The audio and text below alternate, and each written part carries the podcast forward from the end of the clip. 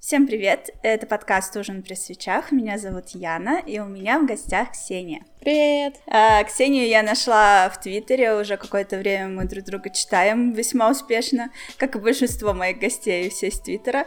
А, вот, и недавно там вышел какой-то подкаст а, про ИИ, и выяснилось, что ничего особенного в нем не рассказали. Ксения сказала, что она готова раскрыть эту тему гораздо лучше, и попросила кого-нибудь позвать ее в подкаст. Поэтому я, конечно, не удержалась, мне эта тема тоже очень интересна, а, и повсюду, везде.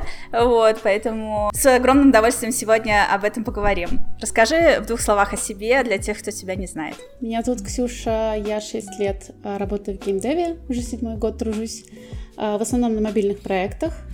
Я сейчас лид на мобильном платформинге, все под NDA, конечно же, рассказать ничего не могу. Как всегда. Вот. Да, все, все как обычно. А, я работала на разных жанрах, разных проектах, в инди-студиях, в крупных студиях. У меня очень разнообразный бэкграунд и experience в разработке. И я регулярно прохожу курсики для повышения и актуализации своих навыков, своего скилла. Вот, собственно, недавно прошла курс по Stable Diffusion, и поэтому мне есть чем поделиться, что рассказать по нейросеткам. И о чем вообще мы в целом будем сегодня говорить? Поговорим про AI-картинки, про то, как они вторглись в нашу жизнь внезапно, в жизнь всех CG-художников и особенно художников в геймдеве, как с ними борются, как их используют, как они повлияют на наше будущее, на развитие профессии и на развитие игровой индустрии в целом. А, хочу подчеркнуть, что у этого подкаста будет аудиоверсия и видеоверсия. В видеоверсии можно будет увидеть все наши реакции на лаги и, может быть, какие-то смешные ситуации, кто знает. А, вот. А в аудиоверсии все будет почищено с музыкой на фоне, э, с вырезанными э, и вот, скорее всего, со всеми, но с большинством. Вот. Поэтому, если вы хотите услышать, если вы сейчас слушаете аудио, аудиоверсию и хотите узнать, как это было на самом деле без монтажа, то подписывайтесь на Boosty Patreon, и там вы можете, собственно, увидеть это видео. Это единственный способ с ним ознакомиться. Ну ладно, возвращаемся к теме обсуждения AI. Я буду постоянно подглядывать э, в сторону, потому что там на втором мониторе у меня открыт план, который Ксюша помогла составить почти полностью, потому что я в этой, в этой сфере э, вообще профан, я использую CG только, ой, CG, да, CG, и, и для написания текстов, вот, все, что связано с картинками, это для меня другой мир, я знаю только то, что многие художники переживают из-за появления, но знаю, что некоторые используют как ассистента, поэтому мне интересно взглянуть э, с разных сторон.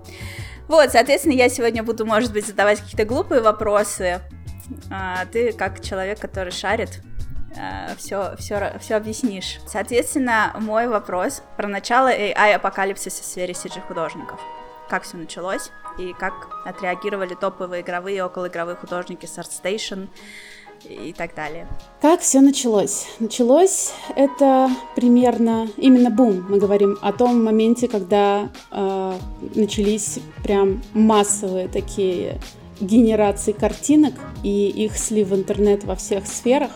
Это было примерно прошлой весной-летом, когда Midjourney открыли доступ к своему Дискорду, где все могли нагенерить свои бесплатные генерации – и которые выглядели, ну, не то чтобы потрясающе, но довольно неплохо а, для особенно непритязательных пользователей, для которых картинки, в принципе, это довольно чудо чудесные, любые, в любом формате, так сказать. Поэтому каждый э, возомнил себя великим Пикассо, э, Микеланджело и прочими творцами и начали генерить кучу всякого мусора, который выглядел довольно стрёмно. А та версия Midjourney еще была достаточно сырой, недостаточно доработанный. Были, было очень много мемов про кривые пальцы по 15 штук, и все торчат из пуза. И прочие такие, да, а, мутантики всякие страшные. И это все распространялось по интернету. И первое мнение, первое впечатление было довольно снисходительное. То есть, ну да, это неплохо, но у нас еще есть много лет в запасе, прежде чем это завоюет рынок, и мы все пойдем по миру посмеялись и забыли. Но не тут-то было. э, OpenAI достаточно быстро начал выкатывать э, разные версии э, своих программ, и новые нейросетки начали появляться в разных отдельных, так сказать, как же это, как же это будет по-русски?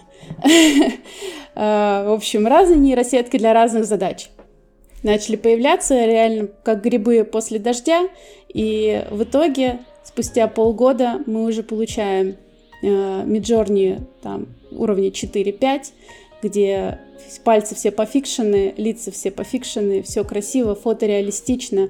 Миджорни уже умеет стилизацию, Stable Diffusion имеет такое количество баз моделей, что никогда в жизни все не перепробуешь уже, и они все отлично работают. Ну и так далее. Соответственно, уже через полгода э, все начали понимать, что это серьезно, что это уже достаточно сильный инструмент, и за, стали задаваться вопросом, может ли этот инструмент больше, может ли он заменять людей. И здесь художники уже поднапряглись, потому что картинки генерации начали получаться настолько хорошие, что некоторые люди начали э, пихать их в конкурсы для художников выигрывать эти конкурсы, начали заполнять сайты по типу ArtStation своими генерациями, из-за чего в тренды на ArtStation стали попадать через один сплошные генерации. И они стали вытеснять работы художников, а в ArtStation э, тренды — это довольно важная штука для промоутирования, для саморекламы, для поиска работы. Поэтому художники начали очень сильно напрягаться, и решили, что уже пора начинать борьбу со всем этим. Соответственно, все это вылилось в протест, а, в онлайн-протест. Особенно на Западе это очень а, было актуально. Все именитые художники от Сакими Чан до Роса, Дроса и прочих таких знаменитых ребят начали выкладывать баннеры с uh, No AI, надписью и перечеркнутым красным крестом в кружочке, писать огромные посты о том, что нейросетки должны быть уничтожены, вообще искоренены, потому что они просто вытесняют художников. А, не все писали так, многие писали в том числе, поддерживая при этом сообщество художников, а, то, что давайте жить дружно, использовать э, нейросетки как инструмент, но при этом не заменяя людей, Поэтому это уже есть, это уже данность, это не удалится из интернета уже никогда, поэтому давайте образумимся.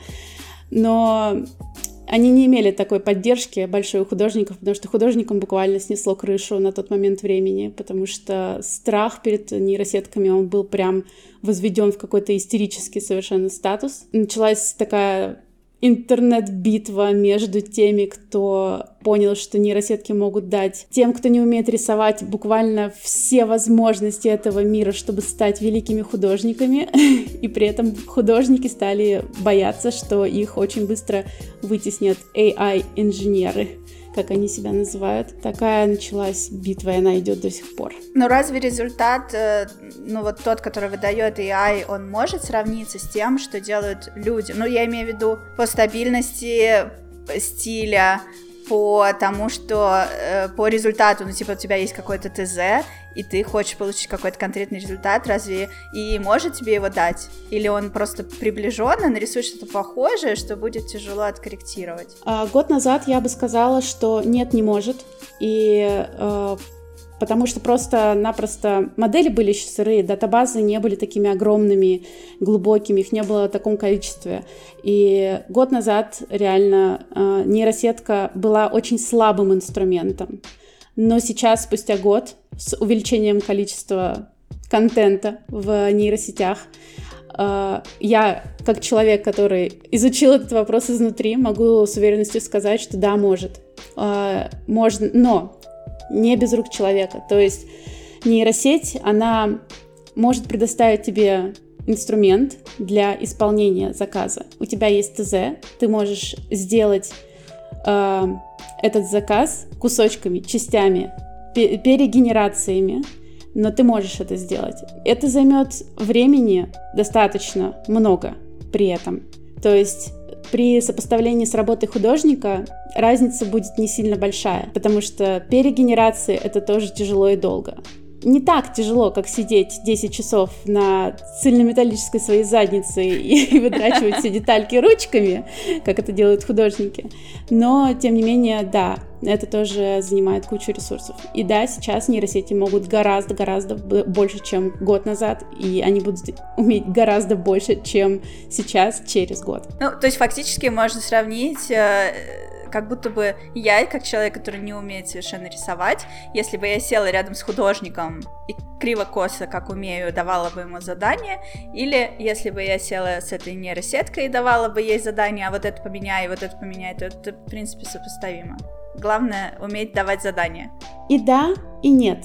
А если ты художник и работаешь с нейросетью, твой результат в любом случае будет лучше, чем у человека, который просто изучил хорошо нейросеть, но не имеет художественного образования, не имеет насмотренности и не имеет знаний в области композиции, а, освещения, а, просто базовых вещей цвета, света, теории. Ну, то есть без этих вещей красивая, классная картинка у тебя ну, если получится, то только случайно, через там 500 тысяч перегенераций.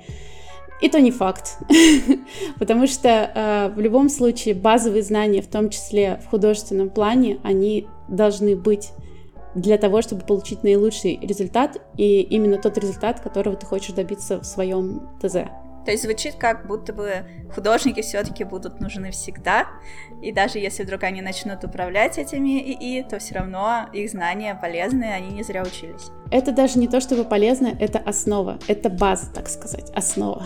Необходимо. Без этого просто, да, без этого просто никуда. Ну, то есть, если мы говорим о каких-то серьезных проектах, о AAA проектах, о проектах э, с очень-очень большим бюджетом, там, скорее всего, просто человека, а, который работает с AI, но ничего не знает о рисовании, который буквально вот вчера сел, изучил, и вот теперь он промпт-инженер, его на такой проект не возьмут. Этого мало, этого супер недостаточно. Плюс э, доработка AI-картинки — это не всегда только перегенерация, это в том числе обрисовка, э, фотобаш, потом перегенерация, потом снова фотобаш. То есть подрисовывать в любом случае нужно.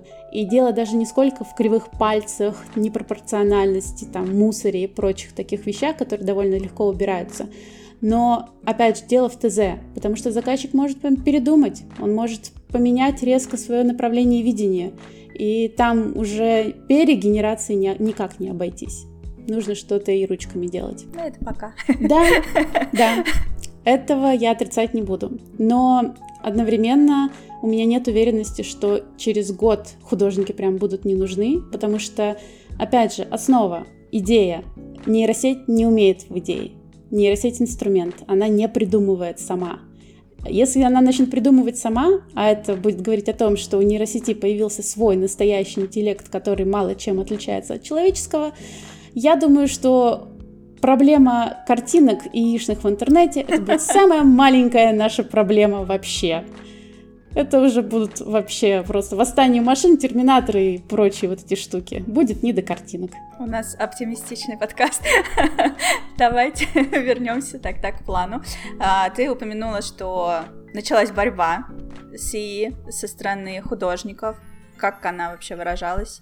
Э, подавали ли в суд по этому поводу? Да, на серьезном уровне э, все уже начало э, прошлой осенью двигаться в сторону именно распри в суде. И в январе официально был подан иск в США э, тремя художниками э, к OpenAI, компании, которая, собственно, разрабатывает э, нейросети для генерации картинок по поводу того, что э, OpenAI нарушает авторское право, воруя картинки для э, составления своих э, датабаз для генерации картинок. Там смысл в чем? У них сейчас на данный момент недостаточно доказательств.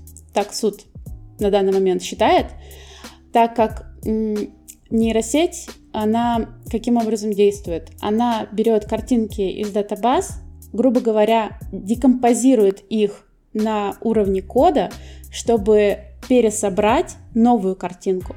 С одной стороны, это не может считаться воровством, потому что э, это мало отличимо от того, как мы смотрим на что-либо, вдохновляемся и, соответственно, делаем что-то похожее на основе того, чем мы вдохновились. Только а, нейросеть делает это в виде компьютерном. Но с другой стороны, она все равно использует для этого картинки из интернета, которые она берет без авторских прав, без соблюдения, просто Нашла картинку, забрала, декомпозировала. Так делать нельзя. В любом случае, все картинки, которые попадают в интернет, а, они являются чьим-то, чьей-то собственностью, и кто-то обладает авторским правом. Это по умолчанию. Законодательство работает почти везде в мире таким образом. И, соответственно, художники в этом плане правы. Но в плане именно того, как работает нейросеть, у них еще вот недостаточно доказательств, поэтому суд еще идет, рассмотрение еще идет, доказательства все еще приводятся, и вот на момент записи подкаста э, я гуглила новости, сейчас все еще это дело рассматривается, никаких решений нет, ни предварительных, ничего, просто собирается база доказательств. Я весной видела кейс, э, короче, какая-то а, какая-то художница, у нее такой оригинальный очень был стиль иллюстраций, ну, то есть его мало с чем спутаешь было сразу, когда ты видишь ее какие-то изображения, то сразу понятно, что это ее работа. Я не помню наз... имен, Наверное, названий. это. Вообще, Возможно, даже это близко не представляю. Вот, э, я просто помню, что были какие-то вот переживания насчет того, что ее все изображения скормили в Миджорни, и он и генерил чего-то очень похожего. И я, конечно, представляю, какой ну, ее переживания на этот счет, насколько ей некомфортно из-за этого, вот, но при этом, ну, действительно, это же любой человек может так сделать, ну, не знаю, сходить на выставку Пикассо и нарисовать стиле Пикассо, не знаю, ну, это же возможно.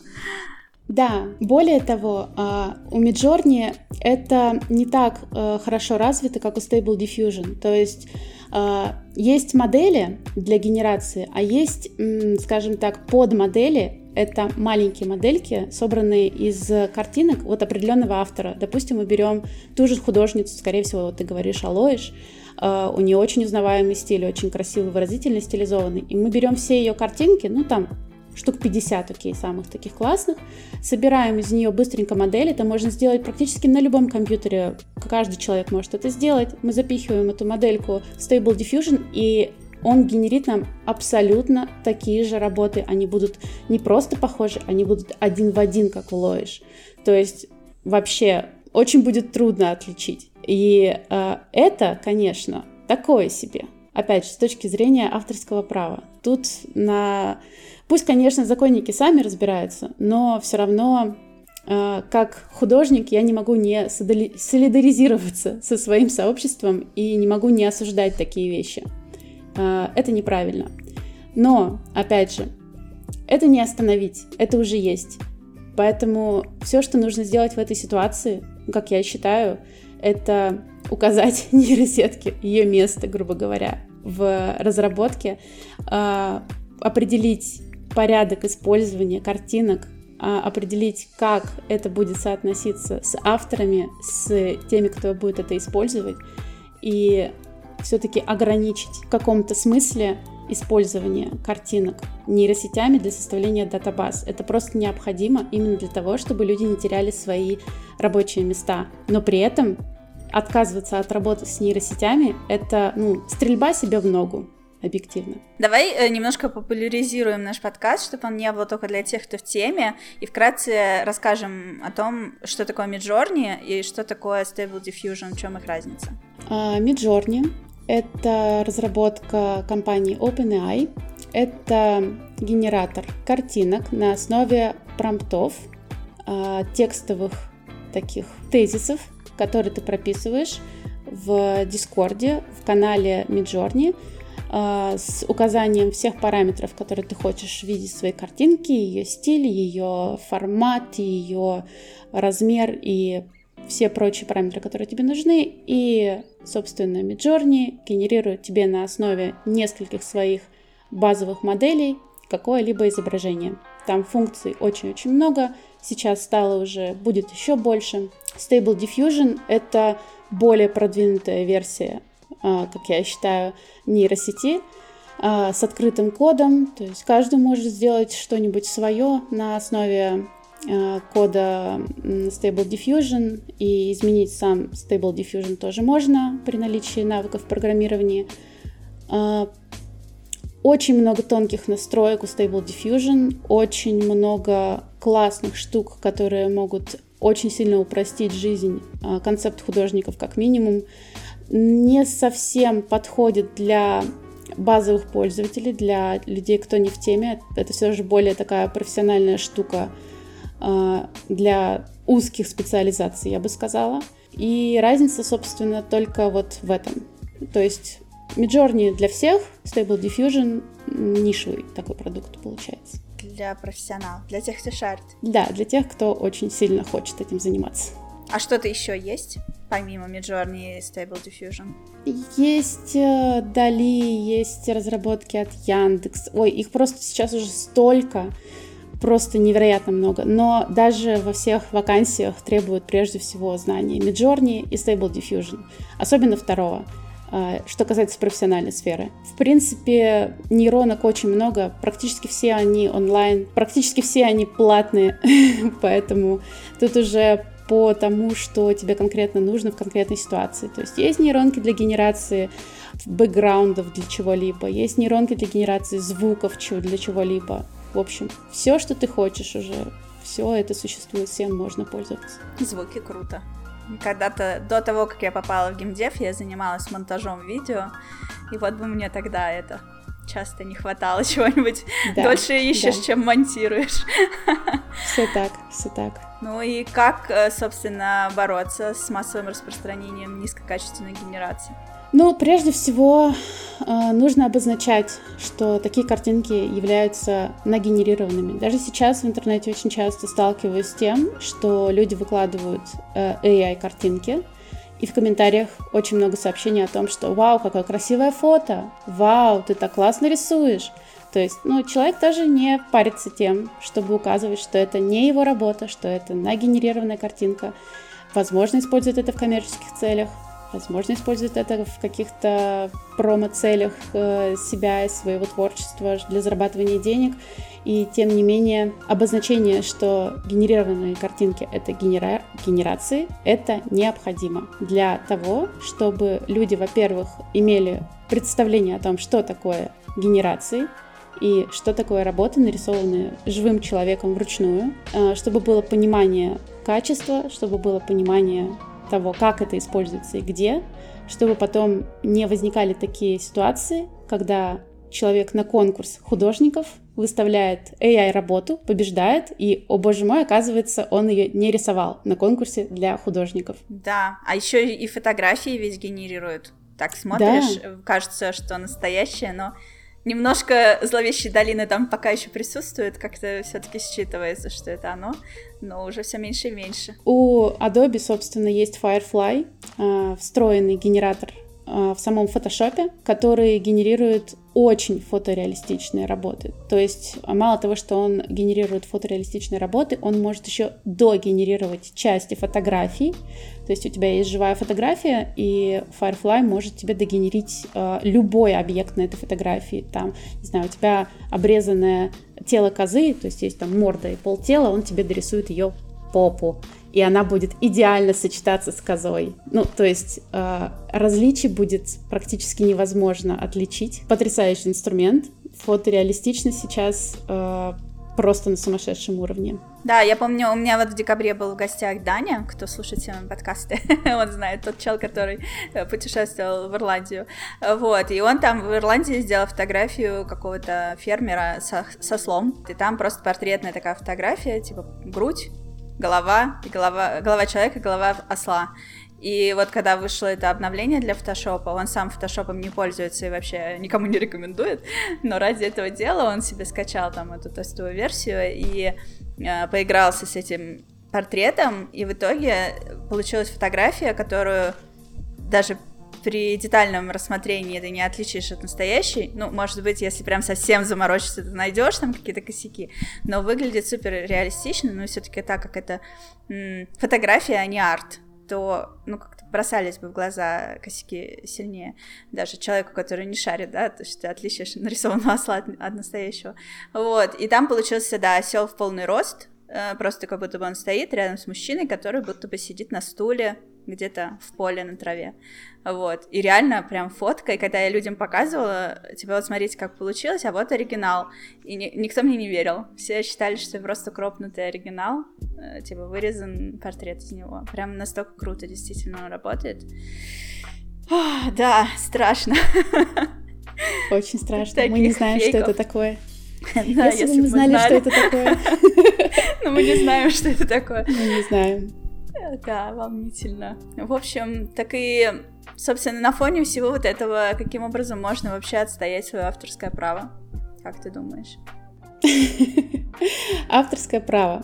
Э, штука очень сложная, особенно в российском законодательстве, потому что, как правило, суды по авторскому праву, если ты не какой-то медийный человек, э, заканчиваются особо ничем. Но на международном уровне авторское право все-таки имеет место быть, о нем заботятся и его стараются соблюдать. Поэтому, собственно, у тех художников, которые подали иск к OpenAI, есть хороший шанс хотя бы побороться за собственные изображения, которые были использованы в, при сборе датасетов для нейронок, и хотя бы свои работы отстоять возможно, получить какую-то компенсацию, возможно, хотя бы э, получить э, то, что OpenAI вырежет их работы из своих датасетов. Но даже это уже будет хорошим прецедентом для всех остальных художников. То есть это будет означать, что, в принципе, каждый может попробовать э, отвоевать свои работы, в том числе и та же Лоиш. И, э, соответственно, их работы не будут использоваться для генерации картинок, и это уже будет очень-очень здорово. Соответственно, бросать э, отстаивание своего авторского права не стоит, и нужно пробовать, пытаться ждать результатов. Угу. А есть ли уже успешные кейсы? А пока вот успешных э, кейсов нет. Э, разбирательство продолжается. Э, идет спор, как я уже сказала, данных, доказательств. И сейчас единственное, по-моему, что произошло, один из художников, который подал иск, он все-таки смог доказать, что его работы точно были использованы при сборе э, датасетов, собственно, для нейронки, для Midjourney. И э, доказательства есть, но опять же, статус по делу пока еще не выяснен. То есть там идея такая, что он доказал, что их использовали без его ведома, да, и в этом его претензия, mm-hmm. что он не давал свою Ну, что, да, что работа точно есть в модели для mm-hmm. э, генерации. Что ты знаешь о применении и в геймдеве. Подойдем к нашей теме поближе, любимой, с играми. Что я знаю? Я знаю, что в студиях, э, во многих студиях и довольно крупных студиях э, активно уже используют вовсю как минимум Stable Diffusion. Ну, скорее всего, другие нейронки тоже, и Midjourney, но скорее это как побочка. Основной инструмент все-таки Stable Diffusion за счет того, что у него огромный функционал. А, я знаю, что студии генерят свои модели на основе своих баз с артами. Особенно это полюбили делать казуальные студии, студии с казуальными проектами по типу там Match 3, где достаточно похожая, идентичная графика между собой. И, собственно, на основе этих моделей они генерят новый контент. С помощью художников они правят какие-то вылазящие артефакты, гличи и прочие вещи. И, соответственно, это очень сильно ускоряет работу художникам. Они экономят на отрисовке довольно много времени. И я считаю, это как раз нормальный формат, а, допустимый формат использования нейронок, когда ты на основе своих же работ, которые ты, собственно, создавал внутри своей студии, делаешь новое и генеришь новый контент. Соответственно, получается такой конвейер, который не теряет в качестве, Э, очень сильно выигрывает в скорости и не нарушает ничьих авторских прав, самое главное. Опять же, это все подводит к тому, что нейросети отличный инструмент. Отличный инструмент для ускорения и улучшения качества, облегчения жизни художникам. Облегчение жизни художникам — это прямо супер жирно хотелось бы подчеркнуть, обвести, прям вот в штамп это перевести, шлепать на лбы всех руководителей всех студий, потому что почему-то руководители студий думают, что таким образом, обучив нейросеточку на своих модельках, можно будет избавиться от художников, просто генерить картиночки и все, впрод, впрод, впрод. Нет, нет, это так не работает. Uh, у меня просто в практике есть uh, момент, где как раз-таки так и поступили. К сожалению, подробности я рассказать пока не могу, но однажды я обязательно поделюсь эти, этой историей. Просто спойлером обобщить, ничего хорошего из этого не вышло. Опыт был отвратительный. Художники нужны потому что вручную проект-менеджеры и, и же с ними не могут э, все эти корявости нейросеточки поправить и не могут отправить в прод э, корявое, страшное, убогое нечто. В описании под этим подкастом, скорее всего, будет ссылочка на твиттер Ксюши, так что подписывайтесь, чтобы не пропустить эту классную cool story, когда ее можно будет, когда спадет NDA, эмбарго, вот это все. Да, у меня вообще очень много cool story про геймдев, про кринж, про трэш. Подписывайтесь. Пока твиттер жив, не упустите свою возможность, да. Ой, ну, а я тогда жду тебя еще раз в подкаст, когда тебя будут cool story. Расскажем снова.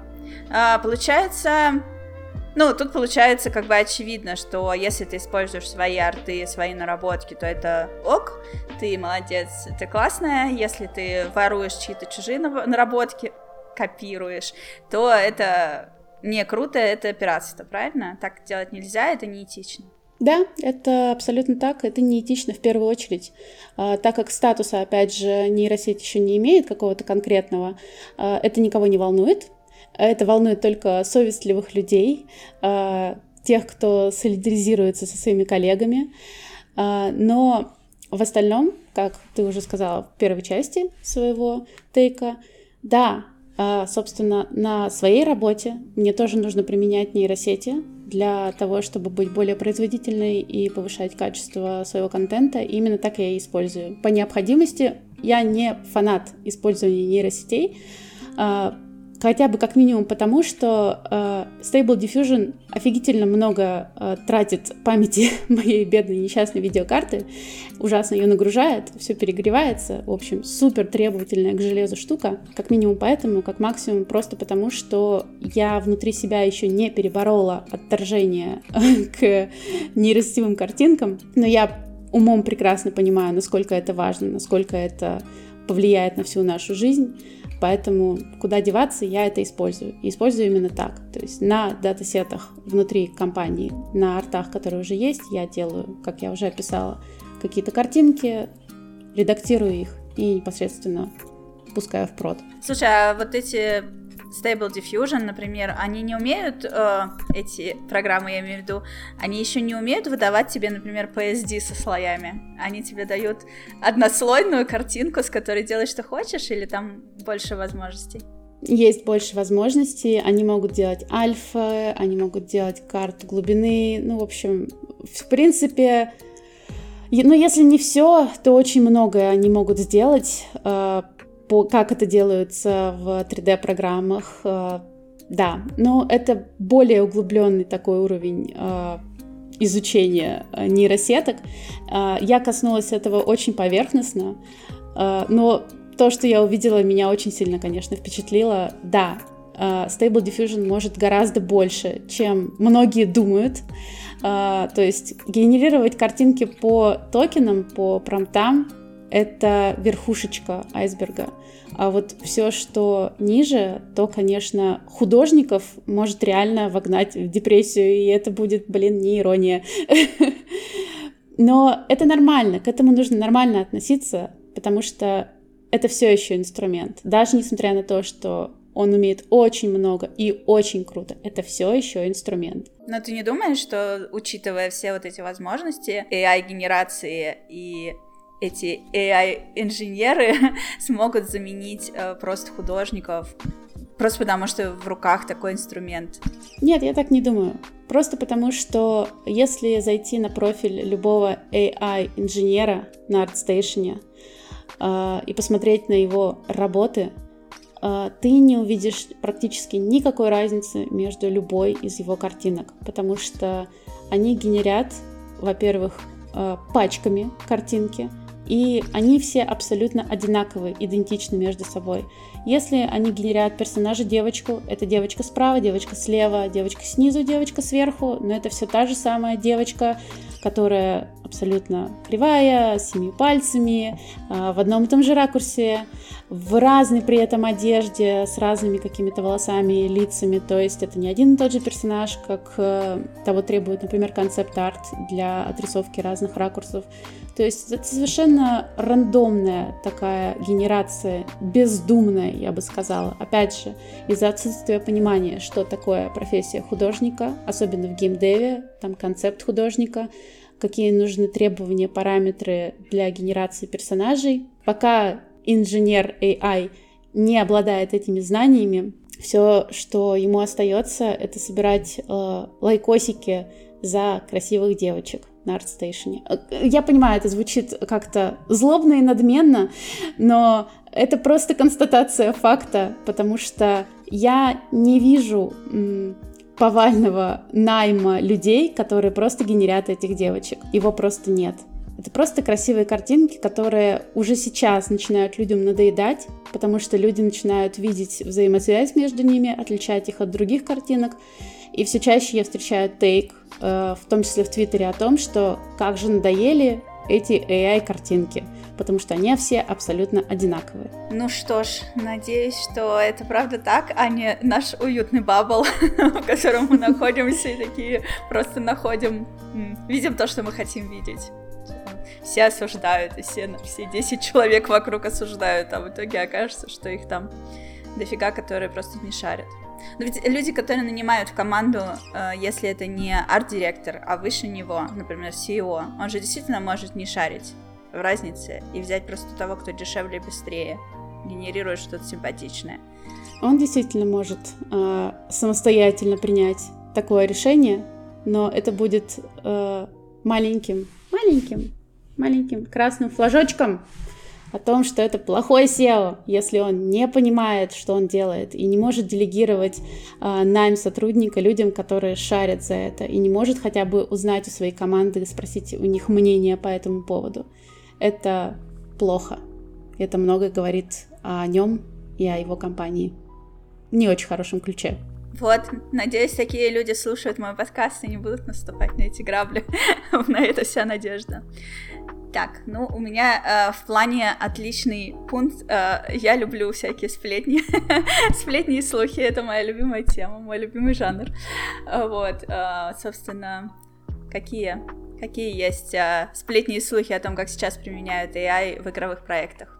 Ну, а самой, наверное, большой сплетни э, последних дней там далеко за примером ходить не надо. Не совсем как бы наша игровая сфера, да, но около того, вот буквально э, история последних дней, где девочку, которая работала иллюстратором в международном издании, э, ее и ее подругу уволили э, и заменили на нейросетевые картинки. Причем даже непонятно, кто именно генерирует эти картинки. Явно не художник, потому что а, она выкладывала свои работы против тех работ, на которые заменили ее работы, и они как бы оставляют желать лучшего просто по своим качествам, своим исполнением и своими косяками наистрашнейшими. Даже по нынешним меркам это довольно странно видеть такие результаты картинок, которые прям, ну, совсем плохие. Ленивые Нейросеть сейчас может лучше. Да, реально, вот просто ленивые генерации, условно сгенерированные одним словом, возможно, человеком, который впервые открыл, там, не знаю, Миджорни тот же. Вот такой пример. По поводу геймдева, э, ну, опять же, как я уже сказала, студии вовсю используют э, нейросети, чаще всего об этом просто не говорят, не афишируют, ибо зачем? Просто используют это как оптимизацию работы. Я не слышала пока особо о том, а, что людей прямо увольняют ради замены их на нейросети, но при этом я очень много слышу о том, что найм фризят, останавливают, потому что, ну, зачем нанимать больше художников, если наши старые художники могут работать теперь быстрее и эффективнее, соответственно, найм не нужен. А, есть у меня два примера, опять же, из индустрии именно геймдева и из индустрии э, иллюстраторов, где также людей уволили и заменили на нейросетки, но я не могу, к сожалению, пока, во всяком случае, об этом говорить. Пообещала людям, что не буду их деанонить. Так что можно поверить не на слово, а можно не верить мне на слово. Короче, что-то происходит в разных компаниях. Что-то, можем да. Ну, их прям вот повального какого-то э, увольнения из-за нейросетей художников, его, слава всем богам, нет на данный момент времени. Ну, надеюсь, так и останется. Опять же, мой подкаст вклад в то, чтобы люди задумались о том, что все-таки не стоит полностью полагаться на нейросети. Я со своей стороны тоже надеюсь, что мой работодатель не будет этого делать, потому что чат GPT генерирует неплохие тексты, но все-таки я все еще их правлю очень сильно. А, зацепим чат GPT, так сказать, Давай. в нашем разговоре. К примеру, о том, как люди судятся а, из-за нейросетей, собственно, тоже новость последних дней. А, несколько довольно известных писателей подали в суд на чат GPT, на разработчиков, из-за того, что какой-то парень-программист загрузил в нейронку в чат GPT книги Мартина, Uh, собственно, про драконов, господи, Игра престолов. Игра вот. престолов, да. Точно. Человеку вот. было интересно, чем закончится, и он попросил чат GPT помочь с этим. Да, да, Класс. да. И чат GPT дописал те самые недостающие книги. Uh, собственно, это автору не очень сильно понравилось, и он присоединился к иску против чата GPT от э, писателей а по поводу того, что нужно срочно ограничить э, работу чата GPT в смысле написания текстов, потому что это не есть хорошо. Но чем это отличается от фанфиков? Я ведь тоже могу сесть и написать продолжение и опубликовать на каком-нибудь фигбуке. И кто мне запретит? Возможно, э, это как-то повлияет на видение автора про своего продолжения, потому что а вдруг чат GPT реально сгенерирует ту идею, которая была у Мартина по поводу написания продолжения. Будет ли это нарушением авторского права, если это было только у него в голове? Вряд ли. Будет ли это нарушением авторского права, если это было у него в черновике? Возможно. И это чревато все равно разбирательствами. А может быть, это просто красивый пиар-ход. Наверняка. Вообще мне интересно, а как это было возможно, учитывая, что у чат GPT есть такое мощное ограничение на количество символов, с которыми он работает за раз? Ну, типа, это действительно много работы нужно проделать, чтобы дописать книгу. Но у чата GPT, по-моему, есть тоже и платная версия. В ней тоже есть ограничения? Да, есть. Я пользуюсь платной версией. Сейчас, например, ну, в своей работе я как-то замечаю вот это ограничение. У него там сколько-то сколько-то символов есть. Вот. Во-первых, я не могу ему загрузить какой-то бесконечно длинный текст за раз, но я могу ему сказать, что типа я буду тебе копировать текст кусочками и скажу, когда я закончила. И вот когда я закончила, тогда ты сделай там то-то, то-то, то-то. Так можно. Ну вот. Но в любом случае я заметила, что если я ему, например, говорю, я буду тебе копировать э, текст, тексты короткие, а ты проверяй, есть ли в нем упоминание там того-то например, там, диких животных. И вот я ему копирую текст, он говорит, диких животных здесь нет. Я копирую еще, он говорит, здесь тоже нет, а тут, а тут. И вот так несколько раз я ему копирую, и в какой-то момент он забывает первоначальную задачу, и просто берет и переводит мне этот текст, потому что я его скопировала, ну, на другом языке. Вот, то есть одно время он помнит, что я просила искать диких животных в тексте, а в какой-то момент все закончилось. Забыл. Отвлекся. Отвлекся, да. Вот. И я как-то возмутилась в Твиттере о том, что да что же это такое? Ну, типа, он же бот, как он может забыть? И мне объяснили, что у него есть просто ограничения вот этих рамок, в которых он работает, что он не может помнить это бесконечно. В какой-то момент у него просто самое старое стирается. Угу. Возможно, он попросил написать какую-то краткую версию окончания книг какими-то тезисами, какими-то очень сжат, да, выжимками сжатыми. Все правды мы уже не узнаем. Но мне все равно непонятно, чем это отличается от фанфиков. Ну, типа, на любое произведение, на Игру престолов, на да на все ты просто находишь кучу всего генерируемого контента фанатами, которые сидят и представляют, а что если вот эти два персонажа, которые ненавидят друг друга, на самом деле переспят? вот. И, и вот эти вот альтернативные вселенные, их же множество в интернете, и ничего никто Конечно. не наказывает.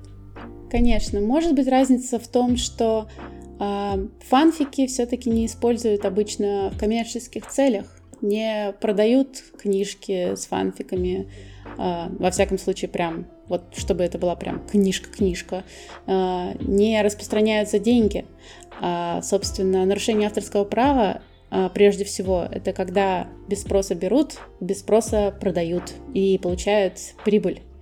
Именно это больше всего напрягает авторов, которые очень сильно э, оскорбляются отсутствием прибыли у себя, но присутствием прибыли у других через свои произведения. Вот. А особенно писатели, да, для них это чувствительная тема. Можем их понять.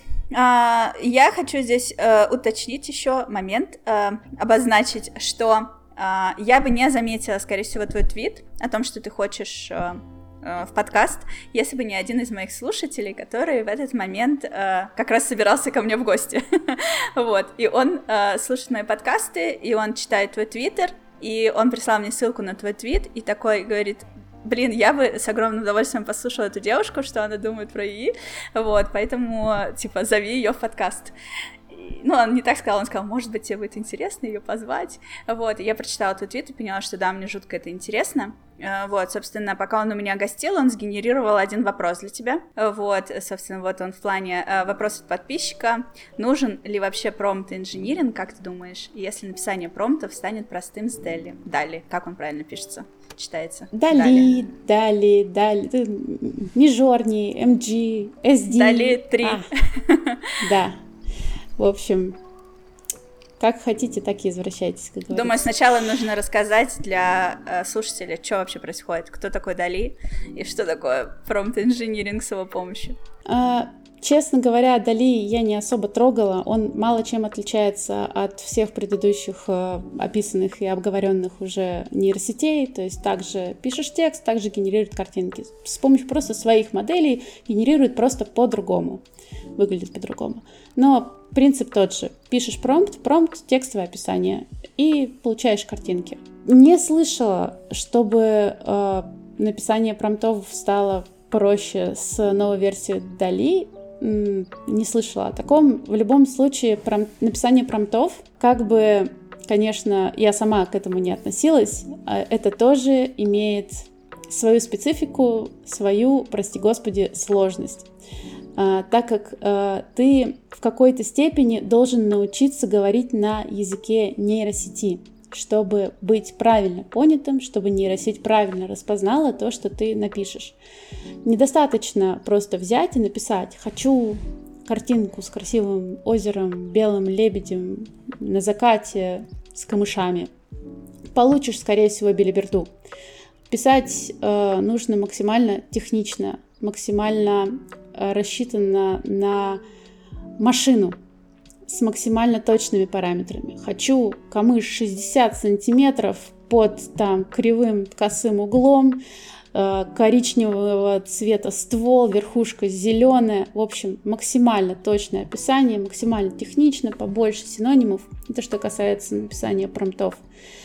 Промпт-инжиниринг да, он в любом случае нужен, как нужен и человек, который будет это писать, который будет писать это правильно, который будет знать, как писать это правильно, который будет знать, как поправить то, что получится при этом правильном промпте.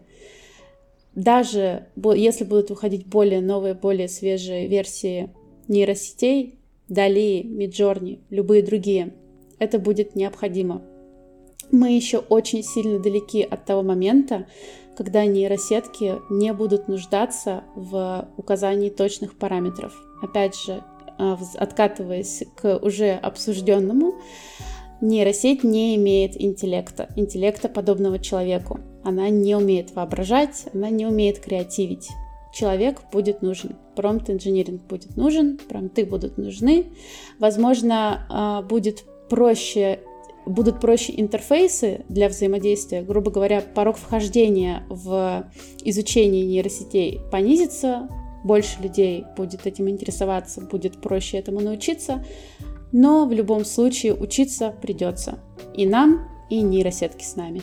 Ну и насколько я поняла, Дали это как переводчик с человеческого на ИИшный. Ну типа ты ему пишешь, э, как ты это понимаешь, он за себя там на своем этом ИИшном опыте достраивает это в промпт, ну, то есть, типа, я хочу красивый закат, и он, зная уже как бы что-то, может быть, задавая тебе кон- наводящие вопросы, уточняющие, ты ему даешь больше инфы, и он из этого из простого текста составляет промпт, который потом может скопипастить в, как он, Stable Diffusion чтобы он тебе уже нарисовал, собственно, то, что ты хочешь. Я так поняла, что это так работает. И если это правда так работает, если Далит просто знает, какие вопросы тебе задать, чтобы точно понять, какой состоит промпт, что ты хочешь, ну, то есть, типа, как, как арт-директор, да, он э, разговаривает с командой, что они хотят там добавить в свою игру, про себя понимает, как это сформулировать художником, переходит и ставит художникам задачу. Ну, типа, вот такой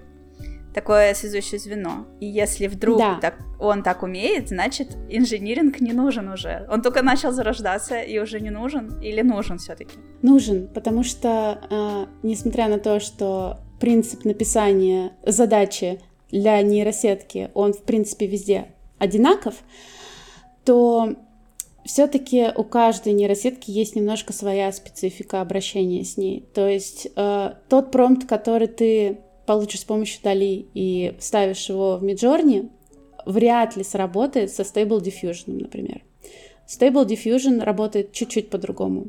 Да, там тоже нужны более технические такие запросы задавать ему, но есть свои нюансы, грубо говоря. Есть э, свои, свой порядок слов, есть свои позитивные промпты, негативные промпты. А, есть свои параметры, которые необходимо указывать а, в случае, если ты хочешь получить такое изображение, секое изображение в одном стиле, в другом стиле, с одной моделью, с другой моделью, лоры или корисы. В общем, у всех нейросеток есть своя специфика. Midjourney попроще, Stable Diffusion посиль... ну, посложнее. Между ними есть еще куча-куча нейросеток, тоже со своими какими-то такими параметрами нет универсального какого-то способа вот написать какой-то один идеальный промпт с помощью той же нейросетки и использовать его везде и получать одинаково классный результат. Этого не, нет и вряд ли будет, потому что это опять же говорит о том, что нейросеть не может креативить. Она может... Вари... У нее высокая вариация, но очень низкая, низкий уровень креативности. Ну, а ты сама что думаешь, э, стоит ли ее дальше обучать на разнообразных э, артах или страшно? Ну, типа, где, где э, плюсы, где минусы, как лучше всего с ней взаимодействовать? То, что этично загружать свое и неэтично загружать чужое, понятно, но в целом, если мы загрузим в нее все арты, разве она не станет креативной от этого? Креативнее. Она станет вариативнее. То есть э, задашь ты ей задачу, нарисуй мне концепт какого-нибудь, не знаю, темного волшебника в Dark Fantasy стиле. И она выдаст тебе ну, большая, большая, красивая, классная модель, выдаст тебе огромное, огромное количество этих э, волшебников. Они будут все разные, но они будут примерно все в рамках той модели, на которой ты ее обучишь. То есть э, те картинки, которые будут загружены в модель, будут основой для этих концептов. Они будут все похожи. Они не будут выглядеть как что-то конкретное под какой-то проект. Они не будут рассказывать историю персонажа. Они будут выглядеть как клоны, но чуть-чуть разные. Э, что-то на грани силиконовой долины и скучного, унылого, одинакового того, что ты можешь посмотреть в Пинтересте, набрав тот же самый запрос. Все-таки, когда мы создаем картинку в геймдеве под проект, концепт персонажа, мы прежде всего должны рассказать его визуалом, его историю. Кто он, откуда он, зачем он, куда он, чего он, про что он, его силуэт, его формы, его объекты, которые есть на нем. Это все супер важно для истории, для погружения, в том числе игрока в его историю. Нейросеть в это не может, потому что она не знает, кто это, что это. Нельзя прописать в промте, что вот этот мальчик, волшебник, он был несчастен, потом стал счастливый, потом стал могущественный. Она не может отобразить эти вещи в своих генерациях. Вот зачем мы ей. Те, кто создает нейросети, не слушайте нас. Не надо это выправлять. Так, ну что, мы по ходу дела все, все обсудили, да, что хотели. Хочешь еще что-то добавить, прежде чем я задам тебе последний, самый важный вопрос? Ну, могу еще немножечко добавить от себя собственное отношение, еще раз его подчеркнуть, что э, в самом начале, то есть год назад, когда прям начался этот бум с нерастевыми картинками, я, честно говоря, была сильно против, сильно на стороне художников, сильно топила за то, чтобы максимально ограничить использование AI и остановить эту, эту безумную волну э, нагенерированных уродцев. Просто это было ужасно.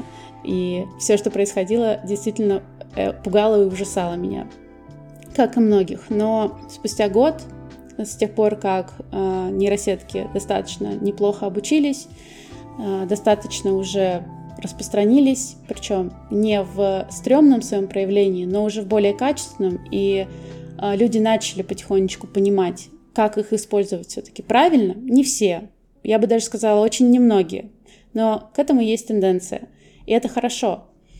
И я сама стала менять свое мнение и отношение к этому, потому что, ну, не можешь остановить, возглавь, в конце концов. Да, так и живем. Поэтому э, нет смысла бороться с прогрессом. В этом плане я согласна с радикалами, которые приходят э, на страницы художников и начинают кричать «Э, лудиты, хватит бороться против AI». Никто не борется против AI.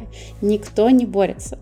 Но это не значит, что люди не могут бояться и не могут высказывать свои опасения по этому поводу. И опять же, это не значит, что люди не могут искать варианты э, сосуществования с нейросетками сегодня, потому что художники э, все равно будут рисовать, им это нравится, они от этого кайфуют. Это не просто профессия, это образ жизни, образ мышления людей. И нет смысла с этим бороться, но есть смысл понять, как это можно использовать, при этом никого не обижая, ничего не нарушая, и при этом улучшив и упростив свою собственную жизнь. Я, кстати, сейчас еще вспомнила, вот мы обсуждаем это, что э, нейросетки помогают художникам быть производительнее и все такое. И я сейчас вспомнила, был конфликт же у фотографов, когда э, стала появляться цифровая фотография, э, тоже же э, были переживания о том, что ну, что это больше не нужно так сильно стараться для того, чтобы получить классный кадр, потому что, условно, ты можешь сделать одним нажатием кнопки 100 кадров за, там, пару секунд, и потом просто выбрать удачный.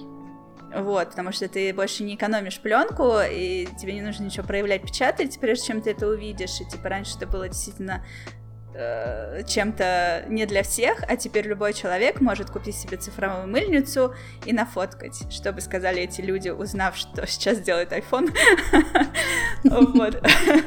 Я помню, как тогда фотографы фрустрировались из-за этого, как им было грустненько, но все равно же это не означает, что сейчас любой человек профессиональный фотограф. Просто люди перестроились, профессионалы по-прежнему существуют. Или там фотошоп, например. Что это такое, ты не можешь сразу снять нормально, тебе потом нужно еще ретушировать.